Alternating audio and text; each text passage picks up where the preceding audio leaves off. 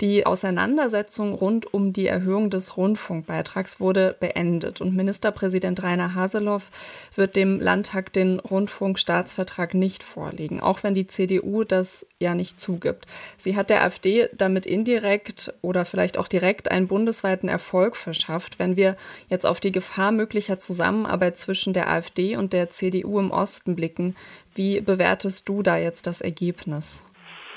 Im Prinzip ist das Ergebnis, was dort in Sachsen-Anhalt jetzt im Zuge der Frage um 86 Cent für öffentlich-rechtlichen Rundfunk oder nicht äh, dann geschaffen wurde, ist eine große Katastrophe. Und das aus einem ganz einfachen Grund, weil die AfD eben am Ende, also eigentlich muss man sagen, streng genommen muss man sagen, es gibt nur Verlierer, aber wenn es einen Gewinner oder eine Gewinnerin geben würde, dann wäre es wahrscheinlich doch am Ende die AfD, weil sie unnötig Aufmerksamkeit bekommen hat, weil sie eine Machtmöglichkeit bekommen hat, indem sie eben Einfluss nimmt auf eine Entscheidung, ohne dass sie überhaupt auch nur eine Stimme abgeben muss. Und natürlich ist, und das ist das allergrößte Problem mit dieser Aktion, wie die CDU sich verhalten hat, ist wieder mal so, dass rechtes oder extrem rechtes Denken, extrem rechte Narrative, also die des linksgrünen, versifften öffentlichen Rundfunks in diesem Falle, dass die dann nobilitiert werden durch eine Regierungspartei CDU. Und das ist das allergrößte Problem daran, dass die CDU rechtsextreme Positionen so durch diese Art des Agierens salonfähig macht. Mhm, also gewonnen hat in gewisser Weise vielleicht, wenn dann die AfD in diesem Streit, und du hast es jetzt zum Schluss auch äh, angesprochen, die CDU. Ähm, da würde ich gerne eine Frage anschließen, und zwar grundsätzlich, ähm, welchen Einfluss hat denn das Ergebnis auf diese internen Richtungsstreitereien, die es in der CDU vielleicht gibt? Also es macht ja so ein bisschen den Eindruck, als ob sich hier das rechtsnationalistische Lager durchgesetzt hätte. Wie sind die Teile der Ost-CDU, die eine Zusammenarbeit mit der AfD wollen, da aufgestellt?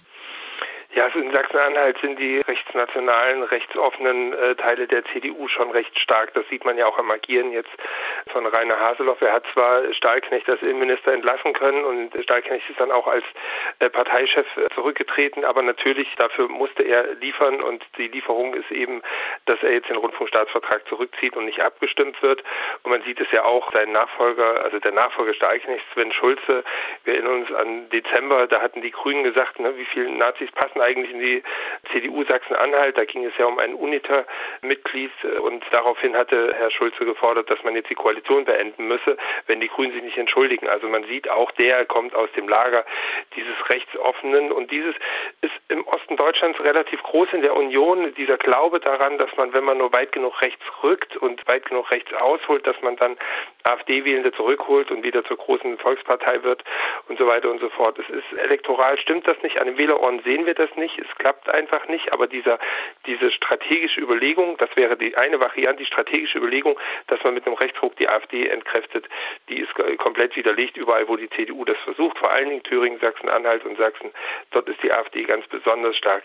Was dann den Hinweis darauf legt, die machen das vielleicht nicht nur strategisch, sondern auch aus einem ideologischen Grund. Also es gibt etwas, was das ganze Handeln dort gegen alles, was irgendwie vermeintlich linksgrün ist, äh, legitimiert. Und das ist meiner festen Überzeugung nach ein vollkommen anachronistischer und überspannter Antikommunismus, der alles von SPD über Grüne, über Linke, über öffentlich-rechtlichen Rundfunk und gendergerechte Sprache und all diese Dinge irgendwie zu bekämpfen meint und, und glaubt, dort sein Heil drin zu finden und im Prinzip damit nicht mal die Minimaldefinition des Konservatismus, Konservatismus heißt irgendwann dann die gesellschaftlichen Verhältnisse nachzuvollziehen, nicht mal das anzuerkennen, sondern im Prinzip sich zu den Kräften der Reaktion, der Gegenwehr, der Restauration zu zählen, also die Verhältnisse von ganz früher wiederherzustellen. Und da ist man dann plötzlich gemeinsam auf den Barrikaden mit der AfD, weil das ist natürlich ihr Ziel von Anfang an auch gewesen. Jetzt ist ja eine Zusammenarbeit mit der AfD auf der Ebene der Kommunalpolitik nicht neu, oder die gibt es ja schon länger und da wird ja aber auch meistens nicht eingegriffen. Die Parteispitzen sprechen sich momentan noch gegen eine Zusammenarbeit mit der AfD aus und das sieht so aus, als ob die CDU im Osten von in Anführungszeichen unten nach oben in Richtung AfD wandert. Kannst du da was dazu sagen, wie es zu dieser Entwicklung kommt? Es gibt im Prinzip die Versuche vor Ort. Man kennt sich ja, also das ist ja nicht, dass alle da völlig unbekannt sind und gerade in den kleinen Kommunen, da rückt man schneller mal zusammen und dann kennt man den Nachbarn eben, der dann irgendwie bei der AfD ist und das ist ja immer das große Problem auch an, an diesen ganzen extremismustheoretischen Überwölbungen. Ja, das Extremrechte ist das Gefährliche, aber das ist das ganz andere. Nee, es ist natürlich der Nachbar, der mit im Vereinsheim sitzt und so weiter. Und aber man kennt sie und deswegen gibt es dann eben diese Nähen und so, so, so wächst da was zusammen, was ideologisch, das ist das, was ich gerade versucht habe zu erklären, auch zusammengehört, eben in Gegnerschaft zu allem, was irgendwie als links gilt. Und das kommt von unten aus der Basis natürlich als Druck auf die Partei. Wir kennen es auch von der Werteunion, ist ja auch eine Basisbewegung, zwar eine völlig marginalisierte, aber sie ist ja sehr lautstark, medial sehr wahrnehmbar. Und das drückt alles auf die Partei. Und natürlich müssen die an der Parteispitze Stehenden das irgendwie auch mit abbilden. Und das ist ein großes Problem. Nur das, sagen wir mal, die Gegenwehr in der CDU Sachsen oder in der CDU Sachsen-Anhalt oder in der CDU Thüringen mit einem äh, Hirte als Spitzenmann, der Kemmerich in Thüringen zur Wahl gratulierte, euphorisch. Die Gegenwehr gegen solche Basisanmutungen, die ist relativ gering oder überschaubar, sondern man schaut ein ganzes Stück weit weg. Und das Interessante ist, weil die CDU, die ganze Bundes-CDU in einem totalen Machtvakuum steckt, kommt von dort eben auch kein Druck. Also wenn Ramelow irgendwas macht gegen Kommunisten, gegen sogenannte, ist man immer sofort sprechfähig. Aber in diesem Fall merkt man, dass auch die Kandidierenden für den CDU-Parteivorsitz auch ganz vorsichtig agieren, weil sie auch diesen rechtsoffenen Teil der ostdeutschen CDU als Delegierte möglicherweise bald brauchen, um Parteivorsitzender zu werden oder Partei, ja, ist ja, sind ja bloß Männer. Und da schließt sich so ein großer Kreis, warum alle irgendwie so ein bisschen schweigen und man will das ja auch nicht ganz so groß haben und man sieht jetzt ja auch schon die Versuche, eigentlich will man es am liebsten, wie alles in der Geschichte, den Linken zuordnen. Ja, die Linken sind schuld, weil sie dann doch nicht mehr mitstimmen wollten und deswegen mussten wir ja aus Notwehr und Verantwortung für das Land und so weiter. Wir kennen dieses ganze patriotische Gequatsche, aber es stimmt halt nie, sondern es lackiert ja nur zu, was dahinter an Ideologie so alles funktioniert und wie das eben dann auch personell abgesichert wird. Jetzt hatte der Journalist Ulrich Decker auf Twitter von einem Scheideweg gesprochen, auf dem sich die CDU in Ostdeutschland befinde. Auf der einen Seite liberale Kräfte, auf der anderen Seite eben illiberale Kräfte. Welchen Einfluss haben denn noch die liberalen Kräfte in der Partei? Man kann ganz schwer messen, wie das Kräfteverhältnis ist in den Parteien. Also sowohl in Sachsen als auch in Sachsen-Anhalt wissen wir es nicht genau. Wir kennen die Ausleger, ja, also die, die nach rechts auslegen. Wir kennen auch die, die versuchen, die Partei auf Mittekurs zu halten oder irgendwie von den Rechten abzutrennen. Aber wie die Mehrheitsverhältnisse tatsächlich sind, wissen wir nicht so genau. Wir wissen, dass es das eben gibt. Also zu erinnern sei etwa Friedrich Merz hat sich, ich glaube in Apolda war es, bei einem Wahlkampfauftritt hingestellt und hat in den Saal gebrüllt, man wolle keine Verhältnisse wie in Berlin-Kreuzberg. Und da kommt ja eine ganze Menge an Erzählung mit, was damit gemeint ist, ja, weltoffen und, und, und alles. Also da ist man ja in Gegnerschaft und da kriegt er Jubelstürme. Ne? Und also das sehen wir, wie die Verhältnisse sind, wissen wir eben, wie gesagt, nicht so ganz genau. Wir sehen ja in Sachsen-Anhalt, so ein bisschen scheint es pari-pari zu sein. Der Ministerpräsident kann sich halten, kann sich Zeit erkaufen, kann auch einen Stahlknecht rauswerfen, muss dafür aber inhaltlich liefern. Das spricht dafür, dass dort noch kein Flügel den anderen komplett dominiert. Was wir aber sehen, ist, dass diese CDU da in Sachsen, Thüringen und Sachsen-Anhalt ganz besonders, dass sie vor einer Zerreißprobe stehen, weil es natürlich auch die paar liberalen Kräfte gibt, aber eben weit weniger als im Westen. Und eben da, und das war das, was ich vorhin versucht hatte anzudeuten, ist eben der Kampf zwischen den äh, klassischen Konservativen ist, die irgendwann dann auch mal sagen, okay, jetzt ist die gesellschaftliche Entwicklung so weit, das müssen wir auch mittragen. Und auf der anderen Seite die Vertreter der Reaktion, die sagen, wir müssen das bekämpfen und zurückdrängen und weghaben. Und die, die sind im Osten, stehen die sich quasi gegenüber. Und wir haben das natürlich auch, dass es dann noch diesen Ost-West-Gegensatz gibt und muss man nicht so tun. Auch im Westen gibt es erkleckliche Teile in der CDU, die natürlich auch gerne irgendwas restaurieren würden. Ja, diese Anti-68 und Anti-Neue soziale Bewegung in Permanenz und im Osten ist es halt alles, was irgendwie sozialistisch klingt in Permanenz. Da kommt auch was zusammen. Also der Antikommunismus ist durchaus ein Kit, der die gesamte CDU vereint und da gibt es dann eben verschiedene Radikalitäten, wie sich das ausbildet. Mhm, also es wäre vielleicht zu leicht zu sagen, dass jetzt nur die ostdeutsche CDU besonders rechts stünde. In Sachsen-Anhalt ist das vielleicht jetzt gerade aber schon der Fall. Kannst du da, vielleicht hast du da eine Analyse dazu, was genau denn die ostdeutschen Landesverbände jetzt vielleicht bezogen auf Sachsen-Anhalt so anfällig macht für autoritäres und rechtes Gedankengut? Also was zeigt sich da für ein Demokratieverständnis? Ja, da stehen wir auch immer so ein bisschen, bisschen rätselnd davor. Es gibt natürlich autoritäre Einstellungsmuster, die sind ja nicht 1989 in die Welt gekommen. Wir wissen, dass es auch in der DDR Rassismus gab, dass es rassistische Übergriffe gab, rassistische Morde gab.